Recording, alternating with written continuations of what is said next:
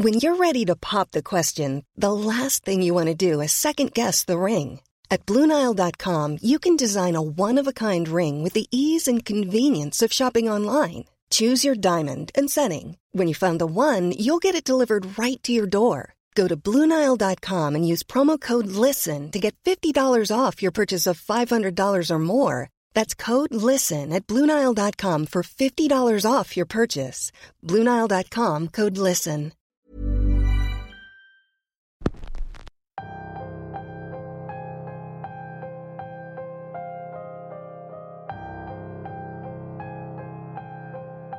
En los últimos días hemos visto el crecimiento de la cifra de casos de COVID. Algo está pasando que pareciera que no estamos aprendiendo del pasado. Generalmente la naturaleza del ser humano es así. Tendemos a menospreciar los consejos o advertencias que nos dan los mayores, los experimentados, los que ya han pasado por momentos más terribles, causando que las catástrofes se vuelvan a repetir. Y algo de eso tiene que ver con la historia de hoy. Bienvenidos una semana más a Radio Macabra, su programa favorito de la noche. En esta ocasión nos llega una historia relacionada con una creencia que al menos en el sur de México es bastante conocida. Para muchos puede sonar fantasioso o irreal, pero la realidad es que son pocos los que se atreven a hacerlo, por diversas razones. El episodio de hoy se titula La maldición de Andrés y es traída para ustedes solo aquí, en Radio Macabra. Éxitos que te matarán de miedo. Toma asiento y prepárense para dejar volar la imaginación, porque estamos a punto de comenzar. En mi pueblo hay muchos dichos. La gente suele usarlos para absolutamente todo. Que si un clavo saca otro clavo, que si el árbol nace torcido, que si el pez muere por la boca. No hay un solo día en el pueblo que no se escuche algo así. Se volvieron algo tan cotidiano que ya es parte de nuestro vocabulario. Lo mismo pasa con las cuestiones que tienen que ver con lo paranormal o la brujería. Cuando yo era apenas un chiquillo, escuchaba a mi abuela dar instrucciones para todo. Si mi hermanito lloraba, seguro era mal de ojo y había que limpiarlo. Que si la embarazada tenía que usar ciertos colores en la luna llena. Que si el negocio había tenido días malos, había que ahumar el lugar con unas ramas que servían para alejar a los malos espíritus. Prácticamente crecí rodeado de brujas, como les digo de cariño a mi madre y a mis tías, pero había una advertencia que siempre nos hacía la abuela cuando nos veía jugando con el perro. No vayas a dejar que te caigan las lagañas del perro en los ojos, nos decía. No sé cómo le llamen ustedes, pero aquí las lagañas son esa secreción que sale de los ojos, no solo de los animales, sino también de nosotros, los humanos.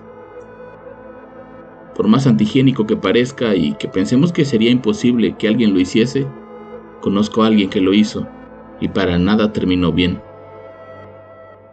Según mi abuela y demás familiares más viejos, los animales tienen el poder de ver a los muertos y demonios, y si por alguna razón una persona se pusiera las lagañas de los perros en los ojos, podría ver todo aquello que en condiciones normales no podemos. Conforme crecíamos nos hacíamos cada vez más ajenos a esas tradiciones antiguas. Y nos alejábamos de los dichos y de los cuentitos de terror que nos contaban cuando éramos pequeños. No era por una cuestión de que le temiéramos a nada, era simplemente que muchas de esas viejas tradiciones e historias nos parecían ilógicas. Eran tantas nuestras ganas de demostrar que todo con lo que crecimos solo eran historias inventadas, que poco a poco fuimos haciendo las cosas que teníamos prohibidas. La primera que recuerdo fue que caminamos por el río hasta una pequeña represa que había sus compuertas todos los días a las 6 de la tarde. Según algunas personas, esa compuerta se construyó debido a que hace años un grupo de ocho personas había sido encontrada sin vida en esa parte del río.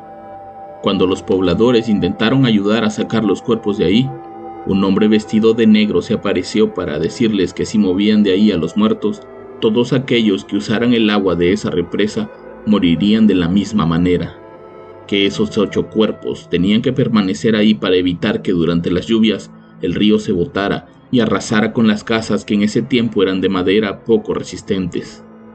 Según los más viejos, el hombre que abría y cerraba la represa todos los días era el mismísimo diablo cuidando que esos ocho malditos cuerpos nunca salieran de ahí. La advertencia que nos hacían era que nunca le hagan perder el tiempo al viejo de la compuerta. Si un día llega después de las seis, en ese momento alguien de tu familia moriría. Una tarde lo fuimos a poner a prueba. Ya éramos lo suficientemente grandes como para saber que el viejo de la compuerta no era ni el demonio ni tampoco sabía de la supuesta maldición. Era un trabajador del ayuntamiento que después de desfogar la represa pasaba todos los días sin falta a una cantina cercana y se estaba ahí hasta el anochecer. El plan no era más que llegar antes que el viejo e invitarle unas cervezas para que no abriera la compuerta a las seis en punto. El alcohólico hombre se quedó tomando ahí hasta cerca de las siete de la tarde. Cuando volvimos a casa, nadie había muerto. Como esa había un montón de lugares de los que se contaban cosas absolutamente irreales. A todos los lugares fuimos, todas las advertencias las superamos, pero no seguía faltando una, y yo no la quería hacer, repito, no por miedo, sino por asco. Andrés era mi amigo desde la primaria, hacíamos todo juntos, teníamos un ligero parecido físico y era común que la gente pensara que éramos hermanos. Él siempre fue más atrevido que yo, medía menos el peligro y eso lo hacía una especie de líder del grupo. Era atlético y muy fuerte. En su casa todos los hombres eran panaderos, y era de los primeros en hacer el pan de centeno en esa región. Tenían un familiar que les mandaba costales, pues era una especie de tradición familiar. Recuerdo muy bien esos sacos porque en la bodeguita donde los guardaban solíamos jugar. Ese viejo espacio lleno de humedad y de hongos en el que entrenábamos lucha libre sobre los costales. De verdad es una lástima lo que le pasó al pobre Andrés. Una tarde estábamos afuera de mi casa jugando con el perro cuando mi abuela salió y dijo su frase, no te vayan a caer las lagañas del perro en los ojos. Aquellas palabras fueron como música para los oídos de Andrés. Justo le faltaba comprobar esa vieja leyenda en la que creíamos que era falsa, y decidió hacer lo impensable. Yo le pedí que no lo hiciera, podría causarle alguna infección, pero él no hacía caso. Estaba seguro de que nada le pasaría, poco a poco se fue poniendo aquella secreción entre negra y amarillenta que le salía de los ojos a mi perro. No le bastaba con colocárselo en las comisuras, quería de alguna manera probar su valentía colocándolo en el centro del ojo, como si de unos lentes de contacto se trataran.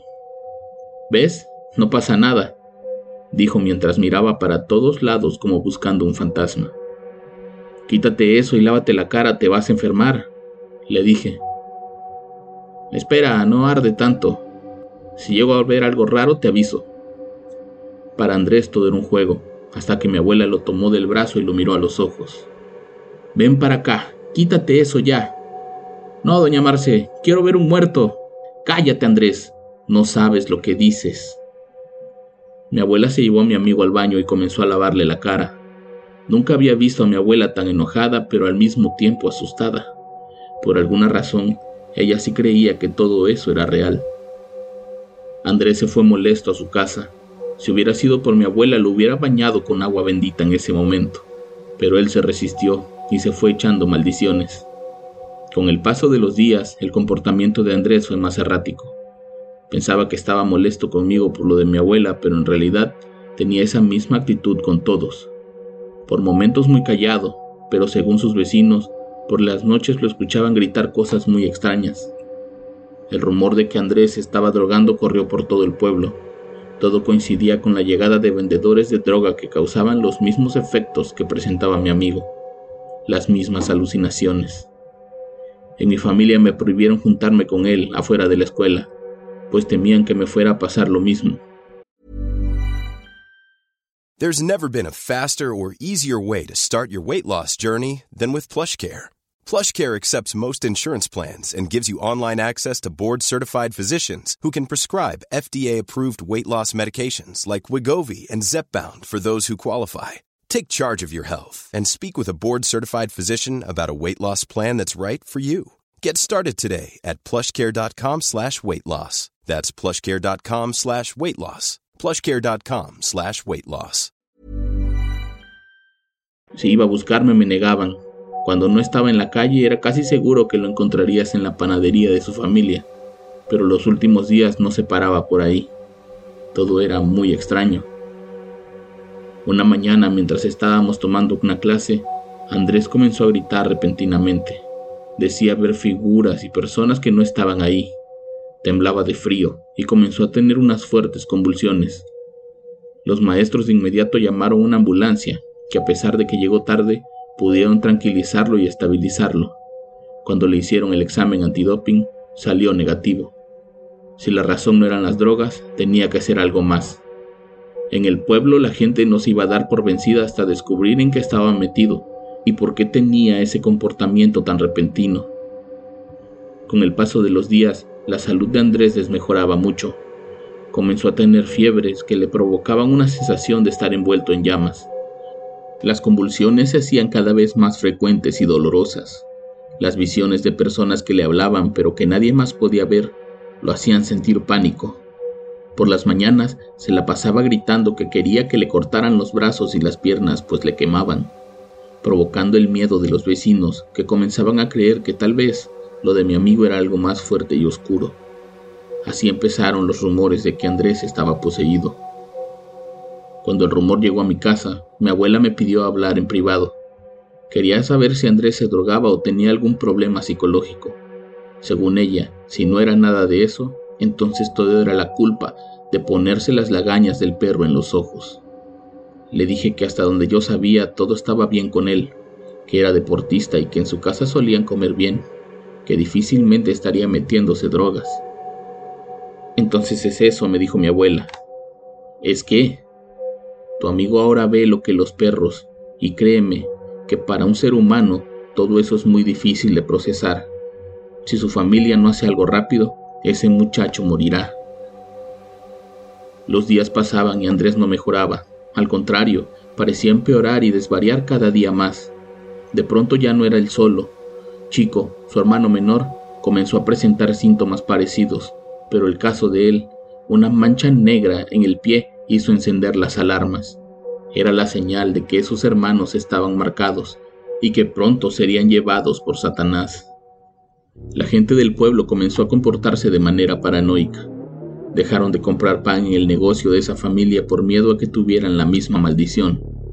El doctor que atendía a Andrés se dejó llevar tanto por los rumores que en un momento ya no lo quiso ver más. En la escuela no dejaban entrar a Chico por miedo a que lastimara a algún compañero. Era muy feo todo lo que pasaba, hasta que un día el sufrimiento de mi amigo tomó otro camino. Una mañana un hombre llegó apresurado a la casa, gritando que el nieto de doña Marce estaba tirado en un callejón, gritando de dolor, completamente empapado y que no tenía los ojos. Mi madre y una tía corrieron con el hombre hasta ese callejón. Tenían miedo de que algo me hubiera pasado a mí, a mi hermano o a uno de mis primos. La gente rodeaba a alguien tirado en el suelo que gritaba de dolor mientras se desgarraba la garganta. Mi madre dice que gritaba que ya no quería verlos, que quería que toda la luz se convirtiera en negro. Esa persona era Andrés, que en un ataque de locura provocada por las alucinaciones terminó por sacarse los ojos con sus propias manos, manos que al igual que el pie de su hermano ya presentaban esas manchas negras en la piel que indicaban gangrena. Mi amigo tuvo que ser trasladado a la capital para que lo internaran y poder hacer algo para salvarlo. Una vez más, no había rastros de droga en su sangre, tampoco en la de su hermanito. La familia de ellos sufría mucho, no entendían cómo era que sus hijos hubieran sido presas de una situación tan extraña. No podían creer que alguien tan sano y tan vigoroso como Andrés hubiera llegado al grado de sacarse los ojos de las cuencas por un miedo tan fuerte que no lo dejaba dormir. Unos dolores que le hacían preferir cortarse las extremidades para evitar lo que él decía se sentía como estar envuelto en llamas. El estigma de los hijos afectó a esa familia pues el negocio se vino abajo y tuvieron que vender lo que tenían para costear los tratamientos de los niños. Con el tiempo, inevitablemente se fueron de ahí para comenzar una nueva vida. Sé que Andrés vivió hasta los 32 años, cuando un accidente provocado por su ceguera le costó la vida.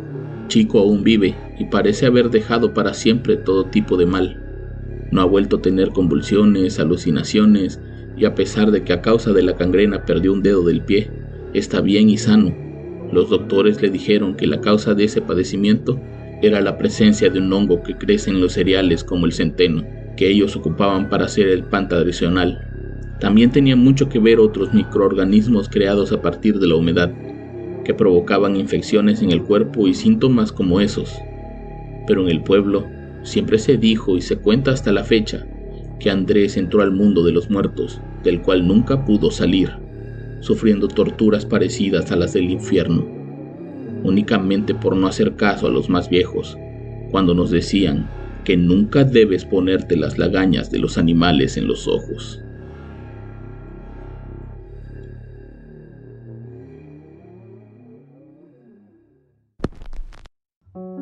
¿Qué opinan de esta interesante historia?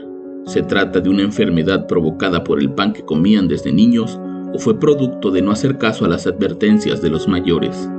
Yo los espero la próxima semana con más historias y con más Radio Macabra, éxitos que te matarán de miedo.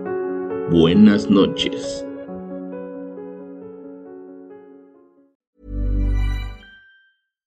If you're looking for plump lips that last, you need to know about Juvederm lip fillers. With Juvederm Volbella XC and Juvederm Ultra XC, your lip look, whether it's subtle or bold, can last up to one full year with optimal treatment and no additional maintenance. Find a licensed specialist and see if it's right for you at juvederm.com today. That's J U V E D E R M.com. Add fullness to lips in adults over 21 with Juvederm Volbella XC or Juvederm Ultra XC. Do not use if you have severe allergies or a history of severe allergic reactions, or if you're allergic to lidocaine or the proteins used in Juvederm. Tell your doctor if you have a history of scarring or taking medicines that decrease the body's immune response or that can prolong bleeding. Common side effects include injection site redness, swelling, pain, tenderness, firmness, lumps, bumps, bruising, discoloration, or itching. As with all fillers, there's a rare risk of unintentional injection into a blood vessel, which can cause vision abnormalities, blindness, stroke, temporary scabs, or scarring.